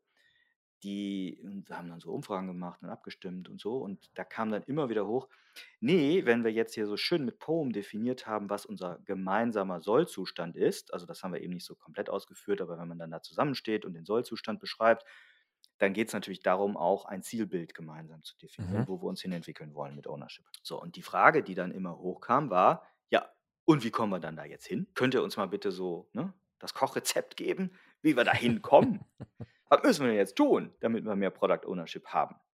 Und dann haben wir eben diesen Satz gesagt, der bei uns im Podcast eigentlich verboten ist. Es kommt drauf an. und ja, auf was kommt es denn an? Und dann haben wir uns immer wieder, Olli und ich haben uns immer wieder gedreht und gesagt, naja, es ist halt schon was anderes, ob du jetzt in einem Konzern bist oder irgendwie im Mittelstand oder irgendwie in einem Familienunternehmen. Und es ist natürlich schon was anderes, ob du im B2C bist oder im B2B oder im B2B2C oder hm. Und es ist schon was anderes, ob die Stakeholder, also jetzt auch weit gefasster Stakeholder-Begriff, Betroffene und Beteiligte, das heißt bis hin zu Kunden, wie viel Einfluss die auf die Entwicklung haben. Also wie nah sind die dran? Wie, wie viel stehen dir die Stakeholder auf den Füßen? Und es kommt natürlich schon darauf an, ob du Scrum machst oder Kanban oder klassisch oder eine Kombination, alles erlaubt. Und es kommt natürlich schon darauf an ne, und so weiter, ne, wie die Organisation aufgestellt ist, also wie so Entscheidungssachen wie POEM eben geklärt sind. Dann kommt es natürlich total darauf an, wie überhaupt die Skills verteilt sind. Welche Fähigkeiten hat, haben denn die einzelnen Rollen, also vom PO angefangen hin zu den Entwicklern? Hm, können die denn diese Verantwortung übernehmen? Haben die dafür die notwendigen Fähigkeiten? Und dann kommt es natürlich auch darauf an, ob die Teamzusammensetzung das überhaupt hergibt. Das hatten wir eben mit dem Cross-Funktionalen. Mhm. Und so weiter und so fort. Und aus diesen Diskussionen haben wir gemerkt, verdammt, es gibt eine ganze Reihe von Handlungsfeldern und wir haben dann acht Stück letztlich gefunden, die letztlich determinieren, wo du als erstes anfassen musst, wenn du dich um Product Ownership kümmerst, kümmern willst. Denn, naja gut, alles gleichzeitig anzugehen, macht keinen Sinn, das wissen wir, ne? Fehlender Fokus. Mhm. Das heißt, wir haben etwas schaffen wollen, auch wieder das gleiche Thema, um Gespräch auszulösen, um Sachen explizit zu machen, um darüber zu reden, wo haben wir denn vielleicht den größten Gap. Und daraus ist letztlich ein Canvas eben entstanden, dieses POC mit acht Feldern. Die sind dann auch so durchnummeriert, dass man das in der Reihenfolge letztlich auch durchgehen kann, weil wir darin eine recht logische Folge sehen. Der erste Punkt ist äh, Produkt, also Fragestellungen wie, hm, was für eine Ausrichtung geben dir die Produktvision oder die Strategie vor? Was kennzeichnet so dein Produktumfeld? Welche Reife halt, halt hat dein Produkt? Also da kann man sich auch so Fragen stellen wie ähm, hier das Drei-Horizonte-Modell. Habe ich eben ein Produkt in Horizont 1, 2 oder 3? Macht das schon einen Unterschied, ob ich dann so eine Art Startup-ähnliches Produkt habe oder ein super reifes Produkt, was quasi nur noch beatmet werden muss? Das ist so das Feld 1, Produkt. Das Handlungsfeld 2 ist, nennen wir Stakeholder. Also da ist halt die Frage, wie stark wirken Stakeholder und Kunden auf das Ganze ein? Existieren da Abhängigkeiten? Also denk an Dienstleister, ne? Agentur, mhm. verdammt, die sind verdammt abhängig von ihren Kunden. Da gibt es halt schon hohen Einfluss von den Stakeholdern. Da, kannst, da ist Product Ownership einfach anders zu definieren. Wie sehr werden Stakeholder eingebunden in die Entwicklung und so weiter. Das dritte Feld ist dann für uns das Prozessfeld. Also wie verteilen sich so Product Discovery und Product Delivery Phasen? Habe ich also ein sehr delivery-orientiertes Umfeld oder habe ich so viel Unsicherheit und Komplexität drin, dass ich einen hohen Discovery-Anteil ähm, brauche? Was für ein agiles Framework nutze ich denn überhaupt? Habe ich überhaupt äh, Scrum? Ja, nein. Dann auch so Fragen, gibt es ein Push- oder ein Pull-Prinzip in dem Ganzen und so weiter. Habe ich Koordinationsaufwand im Prozess mit anderen Teams? Dann bist du wieder mhm. beim Skalierungsthema und, und, und. Das vierte Handlungsfeld haben wir Struktur genannt. Das ist letztlich so, nach welchen Leitgedanken ist die Organisation gestaltet, wie verteilt sich die Verantwortung für das Produkt. Das sind wir jetzt genau bei diesem Poem-Thema. Ne? Also wie ist Verantwortung verteilt? Welche Rollen existieren tatsächlich? Hast du sowas wie Projektmanager-Rollen noch da drin und, und, und? Hm, Feld 5 ist dann für uns, oder Handlungsfeld 5 sind die Skills. Also welche Fähigkeiten werden je Rolle wirklich benötigt? Das kommt ja auch dann, ne, determiniert sich zum Teil auch aus dem Produkt, aus dem Markt, alles, was wir vorher hatten. Sind diese Kompetenzen wirklich vorhanden? Da bist du dann zum Beispiel auch so bei einer Frage, hm, musst du Trainings geben oder Training off the Job, Training on the Job, brauchst vielleicht ganz neue Leute. Welche Erfahrungen sind dafür vorhanden? Äh, das sechste Handlungsfeld ist dann das Team. Also wie ist überhaupt das Team-Setup? Vielleicht ist da das Problem. werden die Potenziale aus den aktuellen Personen überhaupt genutzt? Das hatten wir eben, ne? Da steckt ja ganz viel drin an Erfahrung bei den Entwicklern. Wenn wir die gar nicht nutzen die ganze Zeit, ist das vielleicht ja der erste Punkt, wo wir ansetzen könnten. Gibt es Coaching an der Stelle? Äh, auch das ganze Recruiting-Thema steht da drin, steckt da drin. Ne? Wenn Personalabteilung eben nach verkappten Projektmanagern sucht und nur Product Owner drüber schreibt, wirst du, wirst du wahrscheinlich schwer Product Ownership gestalten können.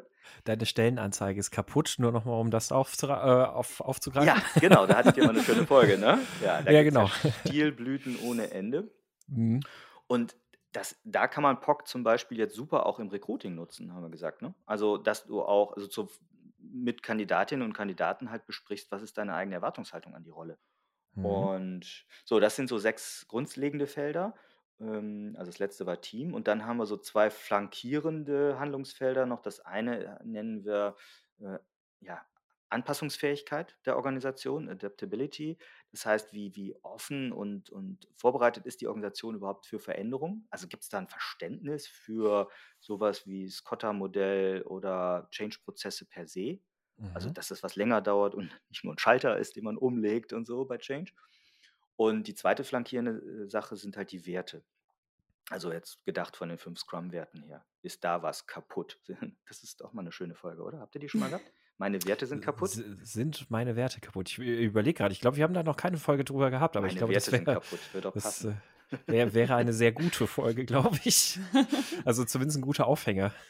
Weil, also ne, wenn, die agilen, ja nicht, aber wenn die agilen Werte nicht gelebt werden, also nach ja. dem Motto, wenn ich erst festgestellt, ich mache das mal ein Beispiel konkret fest, ja, wenn ich halt festgestellt habe, wow, ich bin in einem H3, Horizont 3 Umfeld, also so, ich bin dabei, neue Sachen zu explorieren. Ich bin in einem B2C-Umfeld meinetwegen. Ich muss früh und viel Kundenfeedbacks einsammeln. Das heißt, ich muss get out of the building, sagt man immer, ich muss raus auf die Straße und so weiter. Ich muss experimentieren und so weiter. Wenn ich das alles versuche, habe aber in meinem Umfeld den Wert Mut wenig ausgeprägt, mhm. hm, nur mal an dem Beispiel, wie soll das dann gelingen? Mhm. Wie, wie willst du dann erfolgreiche Produktverantwortung übernehmen, wenn dir so ein Wert fehlt? So, das war jetzt ein Beispiel. Das heißt, was wir machen wollen mit dem POC ist letztlich den Canvas, meinetwegen aufs Whiteboard zu malen oder heutzutage jetzt aufs Miro zu kleben und im Team, so wie man mit einem Canvas halt umgeht, mit Stakeholdern auch in mehreren iterativen Schleifen drüber zu gehen und sagen, was, was haben wir denn hier überhaupt? Je Produkt. Ne? Bitte auch nicht komplett einmal für die ganze Firma, sondern je Produkt oder je Produktcluster, weil auch innerhalb der gleichen Firma kann es ganz, ganz unterschiedliche Produktkontexte geben. Und Kontext, ne, mhm. ne, Kontext ist King und die ganzen Bullshit-Bingo, Wörter kann man da reinwerfen. Aber darum geht es uns einfach, dass wir dann sagen, okay, wenn wir den Kontext mit dieser Hilfestellung des Canvas, der uns dann jetzt hier vielleicht ähm, zum Gespräch geführt hat, wenn wir den ermittelt haben, dann sehen wir doch wahrscheinlich viel klarer, ähm, sozusagen, welches Blümchen wir denn auf welchem dieser Handlungsfelder mal gießen müssen. Mhm. Und das ist wiederum der Punkt, wo, wo Coaches und Scrum Master meiner Ansicht nach sehr gut einsteigen können. Also Scrum Master im Sinne von coachen auch die Organisation. Mhm. Dass man sich letztlich einen Change Backlog zum Beispiel bauen kann und sagen, okay, was ist denn unser Hauptthema, was wir als erstes und zweites Mal angehen sollten? Mhm. Sind es die Werte-Workshops, die wir gerade hatten? Ist es das Thema besseres Recruiting, dass wir die richtigen Leute finden? Ist es das Thema Stakeholder Management und Erwartungsmanagement an Stakeholder, das Beispiel, was Ina eben hatte? Vielleicht müssen die einfach mal erklärt bekommen, was das denn hier so heißt, so eine Product Owner Rolle und Scrum zu machen. Oder ist es eben das Strukturthema, POEM, ne, klarer Entscheidungs-, äh, Delegation Poker zum Beispiel zu machen, was du hattest, Sebastian, mhm. ähm, um damit Klarheit reinzukriegen. Ja, das ist die, sorry, lange geredet, das ist die Geschichte von POC. POC, ja. Und auch das Vielleicht muss ich mal eins dazu sagen. POC und Poem auch. Wir haben das beides unter hier so Creative Commons Lizenz gestellt. Das heißt, ihr dürft und sollt das bitte alle nutzen. Wir haben das auf productownership.de zum Download und werden das ansonsten demnächst auch auf produktwerker.de noch haben. Äh, und ihr könnt es auch anpassen. Ja, klar, mit Namensnennung und so pipapo, aber gerade bei dem Poem-Beispiel, das habe ich eben nicht erwähnt, in einigen Organisationen sind diese Level, die ich eben aufgezählt hatte, halt vielleicht ein bisschen anders oder ein bisschen mhm. anders benannt. Ja, dann malt sie euch halt um, ja? schreibt sie um, aber nutzt, passt es für euch an und nutzt es so, dass ihr für euch in eurem Kontext ins, ins Gespräch kommt. Das ist mir vielleicht nochmal wichtig als mhm. Anmerkung. Dann habe ich jetzt noch eine, eine ganz, ganz spannende Frage. Ich bin, bin sehr gespannt, wirklich, wie, was, was du dazu sagst, was, was deine Antwort ist. Wie sieht denn für dich die optimale Product Ownership aus? In welchem Kontext? Also was, wo, wie würdest in welchem Kontext? also wie, wie würdest du für dich sagen, so verstehe ich das, ähm, so verstehe ich den Begriff Product Ownership, die Verantwortung für das Produkt optimal gelebt. Wie, wie, wie sie da na, nee, ich will jetzt gar nicht so eine, ja. Äh, auf, auf, eine Verteilung gehen. Aber also was, was, was ist für dich, genau, also was, was ist für dich einfach ein schönes, ähm, was, was du persönlich, äh, unabhängig vom Kontext einer Firma, du hast ja vorhin auch schon gesagt, mhm. ne, akzeptieren, jede Firma hat so ihren eigenen Kontext. Aber wenn du so ein Wünsch dir was spielen könntest, wie, wie würde für dich so ein, so ein schön gelebte Product Ownership aussehen? Mhm. Also ich spanne mal den Rahmen auf und sage vielleicht auf einer Unternehmensebene gibt es eine Unternehmensvision, aus der leitet sich vielleicht eine Unternehmensvision ab und daraus letztlich eine Strategie oder eine, eine Portfoliostrategie des Unternehmens. Da drin in diesem Portfolio, Produktportfolio gibt es jetzt ein Produkt. So, jetzt nähern wir uns dem mal. Das heißt, wir haben eine Hypothese im Unternehmen, dass dieses Produkt äh, marktfähig ist, ein Product Market Fit hat oder bekommt. Und dafür setzen wir jetzt so ein Produktteam als Scrum-Team zum Beispiel auf. Und mein Bild wäre jetzt zu sagen, okay, wir machen so ein Scrum-Setup, um, um in dem Beispiel zu bleiben. Und wir geben als Organisation oder ein, ein Auftraggeber, Budgetverantwortlicher, übergibt diesem Product Owner das ein Budget jährlich zur Produktentwicklung. Also nicht immer nicht in Projektscheiben schneiden, sondern es gibt ein, solange das Produkt lebt, von der Wiege bis zur Bahre, gibt es ein Produktbudget. Egal mal, wie hoch das ist. Mhm. Und dieser Auftraggeber übergibt so in meinem Gedanken einen großen Sack Geld an den PO und sagt, hier hast du vielleicht 800.000 Euro fürs Jahr oder 1,2 Millionen oder was auch immer. Make the best out of my budget sorge dafür, dass wirklich das Wertvollste aus diesem Geld für dieses Produkt entsteht. So, und jetzt fängt Product Ownership an an der Stelle für mich. Und das heißt, okay, der Product Owner hat die Verantwortung, dafür zu sorgen, zusammen mit den Stakeholdern des Produktes eine Produktvision zu formen, Stichwort Nordstern äh, etc., das uns eine Richtung gibt, in das mhm. das Produkt laufen soll und was eben in die übergeordnete Unternehmensmission ähm, und eben die übergeordnete Produktportfoliostrategie reinpasst. So. Jetzt hat der Product Owner dafür gesorgt, vielleicht auch noch mit anderen, dass diese Vision bis auf weiteres beschrieben und beschlossen ist. Die kann sich irgendwann natürlich anpassen. Und die komplette weitere Verantwortung liegt beim Product Owner, der oder die Dinge delegiert ans Team, um zusammen aus diesem Geld letztlich das erfolgreichste Produkt machen zu können, was im Rahmen der Zeit und dem Budget möglich ist. Das heißt, komplette Verantwortung der Roadmap liegt beim Product Owner. Wir reden aber über eine Outcome oder goal-orientierte Roadmap. Und diese, da stehen dann vielleicht ein paar Product Goals drauf. Schöne mhm. Diskussion in einer der letzten Folgen. Ne? ja. Ich bin übrigens einer der Vertreter, die sagen, das ist, hat nichts mit der Produktvision zu tun, sondern mhm. äh, das sind die Schritte auf dem Weg in Richtung meiner Produktvision. Mhm. Diese Schritte ja. sind nach meinem Verständnis irgendwie zwischen drei und sechs Monate groß vielleicht. Ähm, Roman Pichler hat heute noch irgendwie gesagt zwei bis drei Monate, aber sei es drum, irgendwo so in dem Dreh rum, ja. Und also die Verantwortung für die Product Goals sehe ich auch nochmal ganz klar beim Product Owner. Und ähm, dann eigentlich ähm, bei der Ordnung des Product Backlogs auch klare Verantwortung beim PO und dann zunehmend mehr Verantwortungsübernahme vom äh, Entwicklungsteam oder von den Entwicklern. Ich habe mich immer noch nicht dran gewöhnt. Das heißt, viel mehr Delegation ans Team und eigentlich Steuerung nur noch über Sprintziele, die sich aus dem Product Goal ableiten. Mhm. Also als PO Steuerung über Sprintziele, wenn man so will. Und dann eine hohe Autonomie des Teams, ähm, wie es diese Sprintziele erreicht. Mhm. Das geht dann weiter, dass man nicht nur bei dem Status Done und dem Deliveren und dem Deployen aufhört, sondern dann auch gerade bei so verzögerten Indikatoren, diesen Lagging Indicators, auch später nochmal guckt, hm, ist denn dieser Outcome, den wir uns erhofft haben oder den wir in den Hypothesen äh, gesehen haben, ist der wirklich eingetreten? Also auch gemeinsam mit dem Team über, den, über das Sprint-Review hinaus auch immer noch mal zeitverzögert zurückzugucken und zu sagen, hm, das, was wir da vor zwei Monaten meinetwegen deployed haben, wenn ich im IT-Kontext bin, hm, hat es denn jetzt wirklich so die Dinge erfüllt, die wir uns erhofft haben oder die wir als Hypothesen dran genagelt haben? Und also diese Gesamtverantwortung eigentlich fürs gesamte Produktteam zu haben, um dann immer zu sagen, nee, da müssen wir noch mal dran oder da müssen wir das Backlog ändern, da müssen wir die Roadmap ändern und und und. Mhm. Ich weiß nicht, ob, das, ob dir das griffig genug war. Das, ja, das, das ist genau die Antwort. Also jetzt, jetzt unabhängig vom, äh, von der genauen Ausprägung, aber das ist genau die Antwort, die ich gesucht habe und die auch ein sehr schönes Bild malt. Und was, was mir auch gerade gefallen hat, auch ähm, auf der, der äh, in eurem Pole-Modell auf der rechten Seite, also eben so immer mehr dann auch so in das ähm, äh, ins operative äh, Geschäft oder im, im Handeln auch mit dem Team. Ich fand das auch sehr schön, die Unterscheidung, die du da getroffen hast, nämlich auch so zwischen ähm, ab, ab hier mit äh, Produktbacklog, Priorisierung beispielsweise, dann hin zu, ähm, hin zu den weiteren Schritten, die dann äh, kommen, dass da auch die Verantwortlichkeit dann auch immer weiter ins Team reinrückt. Und da fand ich das auch, äh, ich hatte gedanklich wieder Planning Poker, äh, Delegation Poker vor Augen.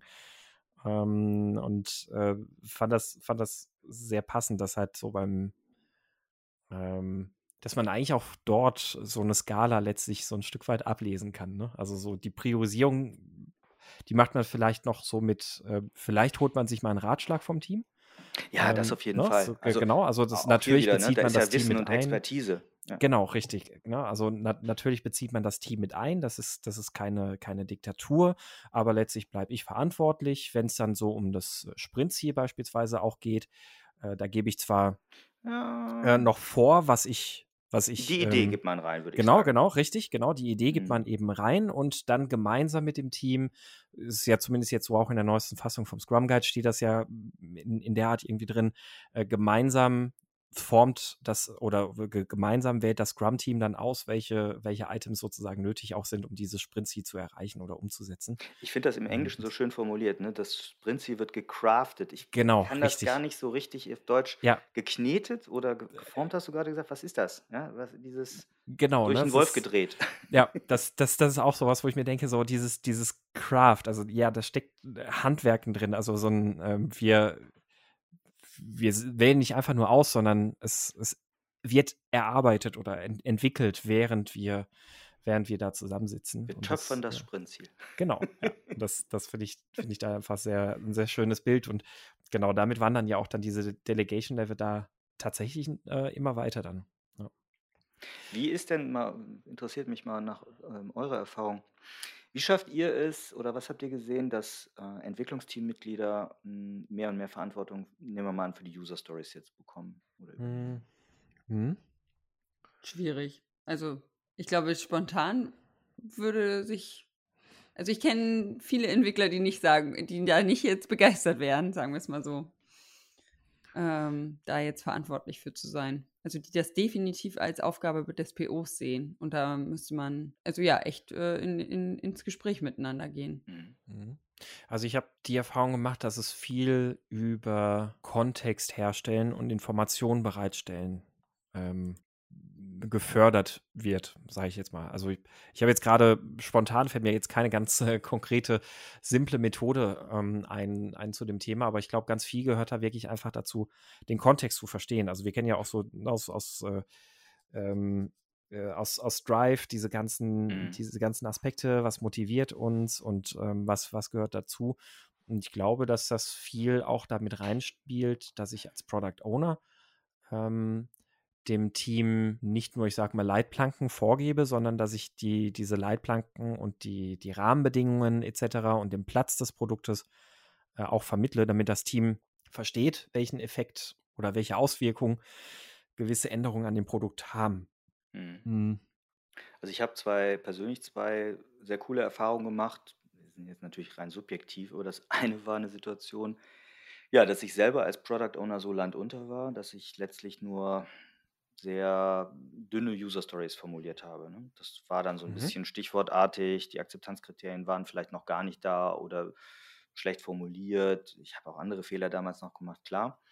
Und dann ist das Team in der Retrospektive dahin gekommen, das war sogar tatsächlich eine Retro, in der ich gar nicht dabei war, dass die gesagt haben, hm, uns hilft das ja nicht, wenn die Stories so scheiße sind, wenn sie von Tim kommen. Wie können wir, das, wie können wir ihm denn helfen? Also sie wollten auch mir helfen, das war ganz süß, aber durchaus auch, was hilft uns als Team? Und dann haben die einen, äh, eine Rolle kreiert, oder die nannte sich Mini-PO. Wir haben sie sogar erst Mini-Tim genannt. das habe ich, ich verbieten lassen, aber Mini-PO. Das heißt, was war das? Schon im Refinement, und die Idee kam komplett aus dem Team, schon im Refinement haben sie gesagt, hm, wenn das, die Story grob vorgestellt und besprochen worden ist, und da war sie bei weitem noch nicht geschrieben oder fertig geschrieben, definieren wir eine Person aus dem Team, die die Verantwortung übernimmt, letztlich das Refinement weiterzutreiben, würde ich es heute nennen. Ne? Das mhm. heißt, die dafür sorgt, dass mal vielleicht in den Code reingeguckt wird, dass mal so eine kleine, ne, so ein bisschen Voranalyse gemacht wird, wie, wie heftig ist es denn da, wo wir da ran müssen. Und zweitens, die sich auch darum kümmert, dass ordentliche Akzeptanzkriterien geschrieben werden. Mhm. Und dann haben sie noch definiert, das hieß, hm, damit es nicht immer bei den gleichen Pappenheimern hängen bleibt, jeder darf maximal pro Sprint zweimal diese Verantwortung als Mini-PO für eine Story haben, sodass es auch gut verteilt war und jeder mal musste. Und das hat Gottverdammt dazu geführt, dass plötzlich Motivation da war, was du gerade sagtest, und Verantwortung übernommen wurde für so eine mhm. Story. Und plötzlich warst du im nächsten Refinement-Termin oder spätestens beim Planning an der Stelle, wo jemand sagte, ja, ich habe da schon mal reingeguckt, das ist gar nicht so schwierig, wie, ich, wie wir erst dachten. Das kann man nämlich wahrscheinlich so oder so angehen. Zack, hatten wir auch schon eine viel bessere Basis fürs Schätzen. Also mhm. damals haben ja, wir sehr cool. oft als erst im Planning geschätzt. Anderer Fehler. Äh, und eben das Thema Verantwortung war da plötzlich mit drin. Das hieß übrigens nicht, dass die gleiche Person hinterher irgendwie die Story machen musste im Sprint. Mhm. Und der zweite Punkt war, das zweite Erlebnis war, dass ähm, ich mit einem externen Entwicklungsteam zusammengearbeitet habe, mit dem Dienstleister. Ich war interner PO im Konzern und die hatten eigentlich so eine sehr hierarchische Struktur mit irgendwie Senior-Entwicklern und Senior-Architekten, lalala, und Junior-Leuten. Und äh, als ich ankam, sprachen immer nur die Seniors. Und mhm. ich habe halt dafür gesorgt, dass ich gesagt habe, nö, mich interessiert hier die Meinung von jedem zu so einer Story. Hier, Detlef, sag du doch mal, ne? So. Und dann guckten die vielleicht die ersten ein, zwei Mal schüchtern, aber ich habe mir die so ein bisschen auch zurechtgelegt, würde ich sagen. Und dann haben auch die neuen Leute, obwohl sie doch vielleicht erst ein halbes Jahr im Job waren oder in dem Team waren, ihre Meinung dazu genannt. Und das habe ich A bewusst eingefordert und B extremst gewertschätzt. Und gesagt, ja, mhm. klasse, das interessiert mich, ne? Total gut. Und spätestens in dem Moment, wo dann eben plötzlich mal der eine oder andere Vorschlag von einem Teammitglied, egal welcher Stufe sozusagen, äh, es wirklich auch hoch ins Backlog geschafft hat. Und ich gesagt habe, boah, super Vorschlag, ja, nee, äh, total gutes Argument, müssen wir hochnehmen, etc. oder runter oder was auch immer, war das plötzlich ihr Baby, was da im Spiel war. Ja. Und Stichwort Motivation. Ja. Und die waren plötzlich mittendrin. Und das war für mich etwas, was ich heute Ownership nennen würde. Die hatten, die haben einfach Verantwortung gespürt für den Erfolg. Meinetwegen von so einer Story. Ja. Und das sind zwei vielleicht sehr subjektive Erlebnisse, wo ich sagen kann, du bist als Product Owner meiner Ansicht nach Gottverdammt mit dafür verantwortlich, wie viel Verantwortung dein Team übernimmt. Du kannst mhm. es nämlich komplett kaputt machen. Ich glaube, mhm. als Product Owner kannst du Selbstorganisationen herrlich zerstören oder eben eine Haltung einnehmen, die das aktiv fördert. Und mhm. trotzdem bleibst du natürlich verantwortlich, wie das Scrum Guide auch sagt. Mhm. Ja, würde ich, würde ich sofort unterschreiben. unterschreiben. Ähm, also gerade, also bei, beide Erfahrungen habe ich auch schon gemacht und äh, gerade auch insbesondere die erste. Ähm, wahrscheinlich gehört auch noch ein bisschen weiterer Kontext dazu. Ich glaube, dass das Team ja, dann Verantwortung ja. fürs Produkt natürlich übernimmt. Äh, bedeutet auch, dass sie allein schon Verantwortung für sich auch übernehmen. Also das, das Beispiel, was du, äh, das, das erste Beispiel, was du ja genannt hattest, so dieses, ähm, ja, die Stories, die sind ja ein Mist, die der Tim uns da liefert. Wie, wie kriegen wir das jetzt mal auf die Reihe, dass, dass sie vernünftiger sind? Ja, dann machen wir es doch selbst so ungefähr. So, das heißt ja, dass sie, dass sie auch schon selbst in der Lage sind, Verantwortung zu übernehmen und zeigt natürlich halt auch, wie wichtig das ist, ähm, einem Team beizubringen, ähm, selbstwirksam zu sein und zu werden. Mhm. Das, äh, das, das ist, glaube ich, genau, genau so der springende Punkt. Ähm, ein Team, das, das man schafft, in diese Richtung zu entwickeln, dass das übernimmt dann auch schon fast von alleine äh, Verantwortung fürs Produkt, wenn man sie denn nur lässt. Ähm, und ich stimme dir zu 100% zu, als Product Owner kann ich das extrem gut fördern. In der Art und Weise, wie ich mit dem Team da kommuniziere und sie mit einbeziehe. Ja. Wir hatten das jetzt letztens gerade bei uns in der Podcast-Folge, dass wir über das Sprint-Planning mal gesprochen haben. Und alleine, wenn du nur hingehst und das Sprint-Planning als Workshop und das Refinement genauso, ja, die Refinement-Prozesse und das Planning als Workshop verstehst, mhm. dann twistest du da schon die Zusammenarbeit komplett anders. Also wenn du halt weggehst von diesem quasi Vertragsverhandlung zwischen PO mhm. und Team, jetzt mal ganz krass formuliert. Ja. Was will er denn haben? Er soll mal sein Jira aufmachen und dann ne, gucken wir uns das mal an, was er kriegt und was er nicht kriegt. Hinzu, hey, wir machen einen Story-Workshop draus. Hey, wir überlegen gemeinsam im Planning meinetwegen spätestens, was das Beste für dieses Sprintziel ist, dieses Craften und das Ganze auf Augenhöhe stattfinden zu lassen. Ich glaube, ja. das sind so kleine Kniffe, wo man, und auch da sind die Scrum Master wieder total wichtig, ne? ja. ähm, wo man was verändern kann. Ja deswegen, äh, wir, haben, wir haben im Podcast auch schon ein paar Mal drüber gesprochen, finde ich es halt so wichtig, drüber zu sprechen, was ist denn das Ziel, das wir in einem Meeting erreichen möchten, in diesen mhm. Scrum-Events und was ist denn der eigentliche Wert dahinter? Ist, ist es von Scrum vorgesehen, dass wir uns alle zwei Wochen halt mal zusammensetzen und dann, wie du sagst, gerade so, so eine Art Vertragsverhandlung führen? Der Product Owner wirft uns zehn Sachen hin und wir machen Haken dran, was wir davon akzeptieren? Oder, also hätte das irgendeinen Wert? Oder kann man die Zeit nicht eigentlich sinnvoller investieren, indem man wirklich versucht, wie können wir unser Ziel, das wir für das Produkt haben, jetzt hier für die nächsten zwei Wochen gemeinsam äh, gestalten? Wie können, wir, wie, wie, können wir dafür sorgen, dass wir unsere nächsten zwei Wochen so gut wie möglich investieren, um diese, diesem Ziel einen Schritt näher zu kommen? Ja, und, und ich möchte das nochmal verstärken. Stellt euch das Ganze nochmal vor in einer Dienstleistersituation, was ja. wir häufig haben, dass Agenturen oder Dienstleister arbeiten. Und trotzdem oder genau da, wo schon diese vertragliche Hierarchie per se drin ist, musst du auch auf Augenhöhe arbeiten, meiner Ansicht nach. Mhm. Das ist, das ist äh, schwierig, aber da liegt für mich in dieser Zusammenarbeit mit Dienstleistern der ganz große Hebel drin. Mhm. Ja. Ja, sehr spannend, Tim. Ähm, das, das war ein wunderbarer Ausflug jetzt auf die, ähm, auf die Tiefen der Product Ownership. Ähm, ich fand das sehr, sehr, sehr, sehr spannende äh, Gespräche und Einblicke, die wir da jetzt äh, bekommen haben. Und ähm, ich äh, bin mir ziemlich sicher, würde ich jetzt mal sagen, dass es bestimmt in dem ganzen Kontext äh, auch zum Thema Product Owner vielleicht auch nochmal das ein oder andere Thema geben könnte, wo wir vielleicht auch in Zukunft nochmal zusammenfinden. Also Stichwort äh, die unterschätzte, missrepräsentierte Rolle des Product Owners vielleicht auch oder so mhm. Methodenkompetenz fördern. Ähm, also ich glaube, da, da könnten sich vielleicht noch mal ein paar äh, Dinge auftun, wo wir vielleicht auch irgendwann noch mal drüber sprechen können, wenn du möchtest. Gerne. Ansonsten kann ich auch zum Beispiel den Dominik von uns sehr empfehlen, wenn es darum geht, UX und Scrum zu verheiraten und zu integrieren. Spannend. Der forscht da sogar wissenschaftlich zu, da rund um UX ganz viel zu sagen. Ja, Danke, Schön. aber verdammt, wir haben die Timebox gerissen, ne? Ina, du ja. hast einschreiten müssen. Ja, wir, wir haben die Timebox gerissen, ah. aber ich habe ja ah. gesagt, wir haben Zeit. Mensch, Ina. ähm, nein, aber das ist. Als ähm, wenn ihr euch davon hättet abbringen lassen. ja, wer weiß, wer weiß. Ja, wir hätten Pock ja weglassen können. Äh, das, das, ja, das wäre sehr schade gewesen. Dann, äh, das, das glaube ich auch, wäre wär schade gewesen. Ich glaube, es waren schöne, schöne Einblicke. Ja. Und ja, wir haben ja Kapitelmarken, also kann ja jeder, jeder für sich, äh, jede, jeder für sich springen, wie man möchte. Ähm, ich fand es aber sehr schöne, sehr wertvolle Eindrücke. Deswegen da auch nochmal wirklich ganz herzlichen Dank, Tim. Gerne. Ähm, danke, dass du dir die Zeit genommen hast. Und äh, ich kann auch nur nochmal sehr stark empfehlen, ähm, hört unbedingt auch in den Podcast rein. Ähm, äh, die äh, Produktwerker äh, die Produktwerker Podcast. Ich bin immer ein bisschen irritiert von, ja. von dem Artikel, der vorne dran steht. Also ich, ich weiß natürlich die Produktwerker natürlich als, als äh, der Name Produktwerker Podcast sagen. Genau, Produktwerker Podcast. der Artikel bringt mich immer ins Schleudern. Ja, aber genau, also wenn, wenn man nach Pro Produktwerker sucht, auch bei Spotify ja. und Co., dann findet man euch ja auf jeden Fall und äh, ich kann es auch nur ans, ans Herz legen. Äh, da reinzuhören. Und wie ich ja vorhin auch gesagt habe, die Methodenkompetenz betrifft nicht nur die Product Owner, äh, sondern natürlich auch die Scrum Master. Ja, damit sind wir dann für heute am Ende. Ähm, ich äh, kann natürlich genauso auch nochmal allen ZuhörerInnen empfehlen. Ähm, wir freuen uns über eure Kommentare und euer Feedback gerne in den Kommentaren, auch natürlich bei iTunes und Co.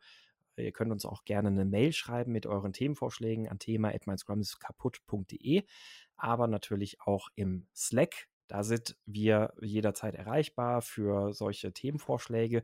Dort gibt es ganz, ganz viele hilfreiche und umfangreiche, schöne, wertvolle Diskussionen. Und natürlich ist auch der Tim mindestens mal im Slack unterwegs, also grundsätzlich auch dort für Fall, ja. Fragen natürlich auch nochmal jetzt zum Podcast äh, erreichbar. Das heißt, wenn ihr aus dem Kontext heraus irgendwelche Fragen habt, äh, könnt ihr die auch gerne dort stellen. Dann kann auch die ganze Community direkt mit davon profitieren.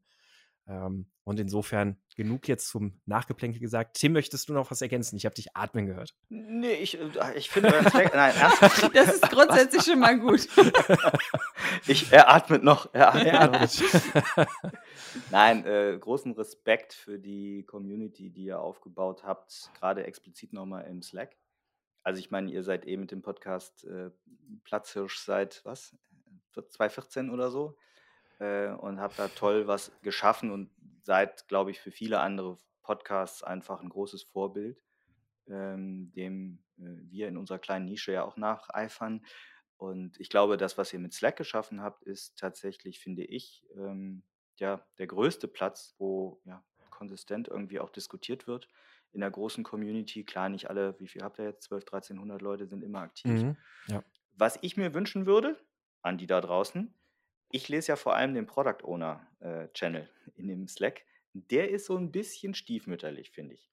Also ja, da kommt nur so alle paar Wochen überhaupt mal ein Beitrag. Von daher geht mein äh, Shoutout hier an alle POs da draußen oder Scrum Master, die sich mit PO-Themen beschäftigen wollen. Lasst uns mal im Slack von Scrum kaputt den Product Owner Channel ein bisschen aktivieren. Was, das, äh ich wollte gerade sagen, was deine These unterstützt, dass in dem Bereich nicht so, also noch mehr Know-how aufgebaut werden kann. ja, es kann natürlich auch die These sein, dass Product Owner viel zu wenig Zeit haben, um Podcasts zu hören, Slack zu schreiben oder sich weiterzubilden, weil sie ja die ganze Zeit, haben wir jetzt eben besprochen, alles an machen. Product Backlog rumfummeln und die ganze Zeit beim Team hängen und in Dailies hängen. Ihr müsst nicht in jedes Daily gehen, bitte und so weiter. Ja, also nehmt euch Zeit für Weiterbildung, nehmt euch Zeit, und das meine ich tiefst ernst, nehmt euch Zeit, liebe Product Ownerinnen und Product Owner, euch auszutauschen mit anderen in der Community. Guckt über euren eigenen Tellerrand hinaus. Und der Slack-Kanal von Scrum Kaputt ist da eine sehr, sehr, sehr gute Basis. Ansonsten gibt es viele Meetups und Barcamps und jetzt gerade in der Remote-Situation echt massig Möglichkeiten, morgens oder abends sich Wissen und äh, Netzwerk drauf zu schaffen. Und das, das als Appell an die Product Owner da draußen. Das, das stimmt. So einfach war es noch nie, in, in solche Netzwerkveranstaltungen, ähm, solchen Netzwerkveranstaltungen beizuwohnen. Ne? Ja, Tim, danke für, für deine Zeit und auch diesen, ähm, diesen wertvollen Appell jetzt auch nochmal zum Schluss. Ich, ich würde mich auch sehr freuen, wenn wir da noch mehr Product Owner auch natürlich auch im Slack sehen und sich damit einbringen und mitdiskutieren. Ähm, und äh, damit würde ich sagen, sagen wir Tschüss, auf Wiederhören und bis zum nächsten Mal. Tschüss. Ciao. Tschüss.